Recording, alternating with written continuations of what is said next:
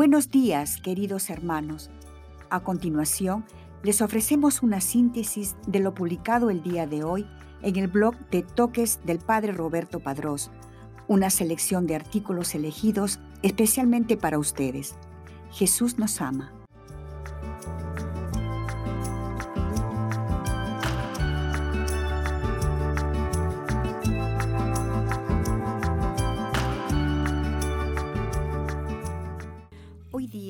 Iglesia conmemora a San Bernardo de Claraval, memoria litúrgica, 20 de agosto, doctor de la iglesia, martirologio romano, memoria de San Bernardo Abad y doctor de la iglesia, el cual, habiendo ingresado con 30 compañeros en el nuevo monasterio del Cister, fue después fundador y primer abad del monasterio de Clairvaux, Claraval dirigiendo sabiamente a los monjes por el camino de los mandamientos del Señor con su vida, su doctrina y su ejemplo. Recorrió una y otra vez Europa para restablecer la paz y la unidad e iluminó a la Iglesia con sus escritos y sabios consejos, hasta que descansó en el Señor cerca de Langres, en Francia, en 1153. Etimológicamente, Bernardo significa corazón de oro, viene de la lengua alemana. Fecha de canonización. Fue canonizado el 18 de enero de 1174 por el Papa Alejandro III y posteriormente el Papa Pío VIII lo proclamó doctor de la Iglesia en 1830. Breve biografía. En orden cronológico, o sea, en cuanto al tiempo, San Bernardo es el último de los llamados padres de la Iglesia, pero en importancia es uno de los que más han influido en el pensamiento católico en todo el mundo. Nace en Borgoña, Francia, cerca de Suiza, en el año 1090. Sus padres tuvieron siete hijos y a todos los formaron estrictamente, haciéndoles aprender el latín, la literatura y muy bien aprendida la religión. La familia que se fue con Cristo. Esta familia ha sido un caso único en la historia. Cuando Bernardo se fue de religioso, se llevó consigo a sus cuatro hermanos varones y un tío, dejando a su hermana a que cuidara al papá. La mamá ya había muerto y el hermanito menor para que administrara las posesiones que tenía. Dicen que cuando llamaron al menor para anunciarle que ellos se iban de religiosos, el muchacho les respondió, Ajá, con que ustedes se van a ganarse el cielo y a mí me dejan aquí únicamente en la tierra, esto no lo puedo aceptar. Y un tiempo después, también él se fue de religioso. Y más tarde llegaron además al convento el papá y el esposo de la hermana, y ella también se fue de monja. Casos como este son más únicos que raros. La personalidad de Bernardo. Pocos individuos han tenido una personalidad tan impactante y atrayente como San Bernardo. Él poseía todas las ventajas y cualidades que pueden hacer amable y simpático a un joven. Inteligencia viva y brillante, temperamento bondadoso y alegre, se ganaba la simpatía de cuantos trataban con él. Esto y su físico lleno de vigor y lozanía era ocasión de graves peligros para su castidad y santidad. Por eso, durante algún tiempo se enfrió en su fervor y empezó a inclinarse hacia lo mundano y lo sensual. Pero todo esto lo llenaba de desilusiones. Las amistades mundanas, por más atractivas y brillantes que fueran, lo dejaban vacío y lleno de hastío. Después de cada fiesta se sentía más y más desilusionado del mundo y de sus placeres. A mal grave, remedio terrible. Cuando sus pasiones sexuales lo atacaban violentamente, una noche se revolcó entre el hielo hasta quedar casi congelado y el tremendo remedio le trajo mucha paz. Una visión cambia su rumbo. Una noche de Navidad, mientras celebraban las ceremonias religiosas en el templo, se quedó dormido y le pareció ver al niño Jesús, en Belén, en brazos de María, y que la Santa Madre le ofrecía al Niño Santo para que lo amara y lo hiciera amar mucho por los demás. Desde este día ya no pensó sino en consagrarse a la religión y al apostolado. Un hombre que arrastra con todo lo que encuentra. Bernardo se fue al convento de monjes benedictinos llamado Sister y pidió ser admitido. El superior, San Esteban, lo aceptó con gran alegría, pues en aquel convento hacía 15 años que no llegaban religiosos nuevos. Bernardo volvió a su familia a contar la noticia y todos se opusieron. Los amigos le decían que esto era desperdiciar una gran personalidad para irse a sepultarse vivo en un convento. La familia no aceptaba de ninguna manera. Pero aquí sí que apareció el poder tan sorprendente que este hombre tenía para convencer a los demás e influir en ellos y ganarse su voluntad. Empezó a hablar tan maravillosamente de las ventajas y cualidades que tiene la vida religiosa que logró llevarse al convento a sus cuatro hermanos mayores, a su tío y casi a todos los jóvenes de los alrededores, y junto con 31 compañeros llegó al convento de los cistercienses a pedir ser admitidos de religiosos. Pero antes, en su finca, los había preparado a todos por varias semanas, entrenándolos acerca del modo cómo debían comportarse para ser unos fervorosos religiosos. En el año 1112, a la edad de 22 años, se fue de religioso al convento el papá, el hermano Nirbardo, el cuñado y la hermana ya irán llegando uno por uno a pedir ser recibidos como religiosos. Formidable poder de atracción. En toda la historia de la Iglesia es difícil encontrar otro hombre que haya sido dotado por Dios de un poder de atracción tan grande para llevar gentes a las comunidades religiosas como el que recibió Bernardo. Las muchachas tenían terror de que su novio hablara con el santo, porque lo más probable era que se iría de religioso. En las universidades, en los pueblos, en los campos, los jóvenes, al oírle hablar de las excelencias y ventajas de la vida en un convento, se iban en numerosos grupos a que él los instruyera y los formara como religiosos. Durante su vida fundó más de 300 conventos para hombres e hizo llegar a gran santidad a muchos de sus discípulos. Lo llamaban el cazador de almas y vocaciones. Con su apostolado consiguió que 900 monjes hicieran profesión religiosa. Fundador de Claraval, en el convento del Cister, demostró tales cualidades de líder y de santo que a los 25 años, con solo tres de religioso, fue enviado como superior a fundar un nuevo convento escogió un sitio sumamente árido y lleno de bosques donde sus monjes tuvieran que derramar el sudor de su frente para poder cosechar algo, y le puso el nombre de Claraval, que significa valle muy claro, ya que allí el sol ilumina fuerte todo el día. Supo infundir de tal manera fervor y entusiasmo a sus religiosos de Claraval que habiendo comenzado con solo 20 compañeros a los pocos años, tenía 130 religiosos. De este convento de Claraval salieron monjes a fundar otros 63 conventos. La oratoria de Santo. Después de San Juan Crisóstomo y de San Agustín, es difícil encontrar otro orador católico que haya obtenido tantos éxitos en su predicación como San Bernardo. Lo llamaban el doctor Boca de Miel, doctor Melifluo, porque sus palabras en la predicación eran una verdadera golosina llena de sabrosura para los que la escuchaban. Su inmenso amor a Dios y a la Virgen Santísima y su deseo de salvar almas lo llevaban a estudiar por horas y horas cada sermón que iba a pronunciar.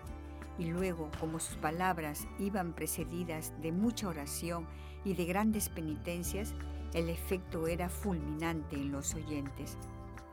Escuchar a San Bernardo era ya sentir un impulso fortísimo a volverse mejor, su amor a la Virgen Santísima. Los que quieren progresar en su amor a la Madre de Dios necesariamente tienen que leer los escritos de San Bernardo, porque entre todos los predicadores católicos quizás ninguno ha hablado con más cariño y emoción acerca de la Virgen Santísima que este gran santo. Él fue quien compuso aquellas últimas palabras de la salve. Oh clemente, oh piadosa, oh dulce Virgen María. Y repetía la bella oración que dice, Acuérdate, oh Madre Santa, que jamás se oyó decir que alguno a ti haya acudido sin tu auxilio recibir. El pueblo vibraba de emoción cuando le oía clamar desde el púlpito con su voz sonora e impresionante. Si se levantan las tempestades de tus pasiones, mira la estrella, invoca a María. Si la sensualidad de tus sentidos quiere hundir la barca de tu espíritu, levanta los ojos de la fe, mira la estrella, invoca a María. Si el recuerdo de tus muchos pecados quiere lanzarte al abismo de la desesperación, lánzale una mirada a la estrella del cielo y rézale a la Madre de Dios. Siguiéndola, no te perderás en el camino. Invocándola, no te desesperarás. Y guiado por ella, llegarás seguramente al puerto celestial. Sus bellísimos sermones son leídos hoy, después de varios siglos, con verdadera satisfacción y gran provecho. Viajero incansable. El más profundo deseo de San Bernardo era permanecer en su convento dedicado a la oración y a la meditación. Pero el sumo pontífice, los obispos, los pueblos y los gobernantes le pedían continuamente que fuera a ayudarles y él estaba siempre pronto a prestar su ayuda donde quiera que pudiera ser útil. Con una salud sumamente débil porque los primeros años de religioso por imprudente, se dedicó a hacer demasiadas penitencias y se le dañó la digestión. Recorrió toda Europa poniendo la paz donde había guerras, deteniendo fuertemente las herejías, corrigiendo errores, animando desanimados y hasta reuniendo ejércitos para defender la santa religión católica. Era el árbitro aceptado por todos. Exclamaba, a veces no me dejan tiempo durante el día ni siquiera para dedicarme a meditar, pero estas gentes están tan necesitadas y sienten tanta paz cuando se les habla que es necesario atenderlas. Ya en las noches pararía luego sus horas dedicado a la oración y a la meditación. De carbonero a pontífice. Un hombre muy bien preparado le pidió que lo recibiera en su monasterio de Claraval. Para probar su virtud, lo dedicó las primeras semanas a transportar carbón y el otro lo hizo de muy buena voluntad. Después llegó a ser un excelente monje y más tarde fue nombrado sumo pontífice. Eugenio III, el santo, le escribió un famoso libro llamado De Considerazione en el cual propone una serie de consejos importantísimos para que los que están en puestos elevados no vayan a cometer el gravísimo error de dedicarse solamente a actividades exteriores, descuidando la oración y la meditación. Y llegó a decirle, malditas serán dichas ocupaciones si no dejan dedicar el debido tiempo a la oración y a la meditación.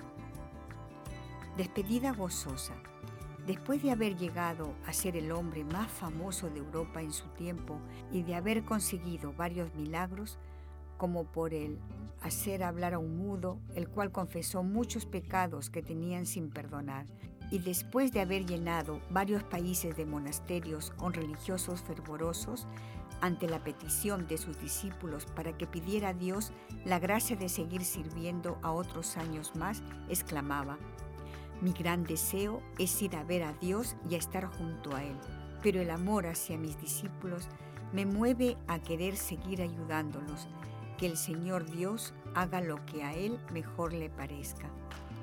Y a Dios le pareció que ya había sufrido y trabajado bastante y que se merecía el descanso eterno y el premio preparado para los discípulos fieles, y se lo llevó a su eternidad feliz el 20 de agosto del año 1153. Solamente tenía 63 años, pero había trabajado como si tuviera más de 100.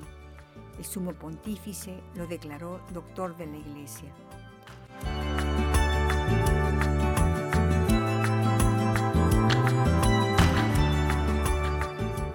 A continuación, una breve meditación acerca del Evangelio del día. Invitados a la gran fiesta. Santo Evangelio según San Mateo capítulo 22, versículos del 1 al 14. Jueves vigésima semana del tiempo ordinario. En el nombre del Padre y del Hijo y del Espíritu Santo. Amén. Cristo, Rey nuestro, venga tu reino. Oración preparatoria. Jesús, solo espero en ti. Espero que tú me guiarás en este día Espero que tú me darás la fuerza para poner amor en las dificultades. Espero que tú pondrás tus palabras en mi boca. Todo lo espero de ti, Señor, todo bondadoso. Evangelio del día. Del Santo Evangelio según San Mateo capítulo 22, versículo del 1 al 14. En aquel tiempo volvió Jesús a hablar en parábolas a los sumos sacerdotes y a los ancianos del pueblo, diciendo, El reino de los cielos es semejante a un rey que preparó un banquete de bodas para su hijo. Mandó a sus criados que llamaran a los invitados, pero estos no quisieron ir. Envió de nuevo a otros criados que les dijeron, Tengo preparado el banquete He hecho matar mis terneras y los otros animales gordos. Todo está listo, vengan a la boda. Pero los invitados no hicieron caso. Uno se fue a su campo, otro a su negocio, y los demás se les echaron encima a los criados, los insultaron y los mataron. Entonces el rey se llenó de cólera y mandó sus tropas, que dieron muerte a aquellos asesinos y prendieron fuego a la ciudad. Luego les dijo a sus criados, La boda está preparada, pero los que habían sido invitados no fueron dignos. Salgan pues a los cruces de los caminos y conviden al banquete de bodas a todos los que encuentren. Los criados salieron a los caminos y reunieron a todos los que encontraron, malos y buenos, y la sala del banquete se llenó de convidados. Cuando el rey entró a saludar a los convidados, Vio entre ellos a un hombre que no iba vestido con traje de fiesta y le preguntó, Amigo, ¿cómo has entrado aquí sin traje de fiesta? Aquel hombre se quedó callado. Entonces el rey dijo a los criados, Átenlo de pies y manos y arrójenlo fuera, a las tinieblas. Allí será el llanto y la desesperación, porque muchos son los llamados y pocos los escogidos. Palabra del Señor, gloria a ti, Señor Jesús. Medita lo que Dios te dice en el Evangelio. A todos nos gusta que nos inviten a una boda o a una fiesta. Siempre es agradable que haya un buen anfitrión que nos abra las puertas de su casa y de su corazón para compartir una gran alegría con nosotros. Jesús en el Evangelio de hoy nos enseña que el cielo es como un gran banquete de bodas. Él nos invita, quiere que celebremos en el cielo con Él. Sí, Cristo nos invita a ti y a mí. Nos invita a una gran fiesta en donde Él es el que pone su casa. De hecho, Él también nos invita a celebrar ya desde ahora esa gran boda. ¿En serio? ¿Cómo? ¿Cuándo? Esta gran fiesta de la que hablo es la celebración de la Eucaristía. Sí, la misa es una celebración en donde nos alegramos porque Dios mismo se hace presente entre nosotros, en donde damos gracias a Dios por su misericordia y su fidelidad. Sin embargo, hay unos pequeños detalles que no debemos olvidar. ¿Aceptamos la invitación? ¿Tenemos el traje puesto? Somos libres y podemos decidir si aceptamos la invitación que Jesús nos ha hecho para celebrar con Él en el cielo a partir de nuestra muerte. La clave para aceptar la invitación es ir tejiendo el traje que nos vamos a poner. ¿Y cómo podemos ir tejiendo el traje? La Madre Teresa de Calcuta nos ha dado un gran ejemplo de esto cuando decía, no importa cuánto se hace, sino cuánto amor se pone en ello. El secreto para tener listo el traje son los pequeños detalles de amor que ponemos en todo lo que hacemos, porque todo lo demás se desvanece como el humo, pero el amor permanece como un árbol que da fruto. ¿Y tú ya estás tejiendo tu traje? Con la Eucaristía el Señor también sana nuestra memoria negativa, esa negatividad que aparece muchas veces en nuestro corazón. El Señor sana esta memoria negativa, que siempre hace aflorar las cosas que están mal y nos deja con la triste idea de que no servimos para nada, que solo cometemos errores, que estamos equivocados. Jesús viene a decirnos que no es así. Él está feliz de tener intimidad con nosotros y cada vez que lo recibimos nos recuerda que somos valiosos. Somos los invitados que Él espera a su banquete, los comensales que ansía y no solo porque es generoso, sino porque está realmente enamorado de nosotros. Ve y ama lo hermoso y lo bueno que somos. El Señor sabe que el mal y los pecados no son nuestra identidad. Son enfermedades, infecciones, y viene a curarlas con la Eucaristía, que contiene los anticuerpos para nuestra memoria enferma de negatividad. Homilía de Su Santidad Francisco, 14 de junio de 2020. Diálogo con Cristo. Esta es la parte más importante de tu oración. Disponte a platicar con mucho amor con aquel que te ama. Propósito.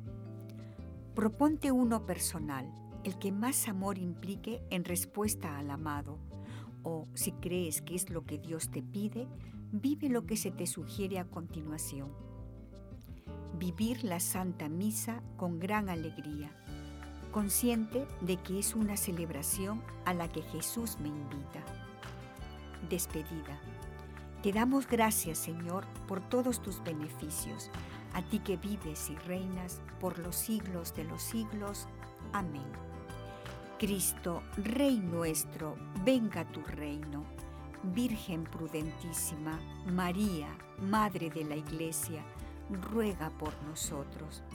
En el nombre del Padre, y del Hijo, y del Espíritu Santo. Amén.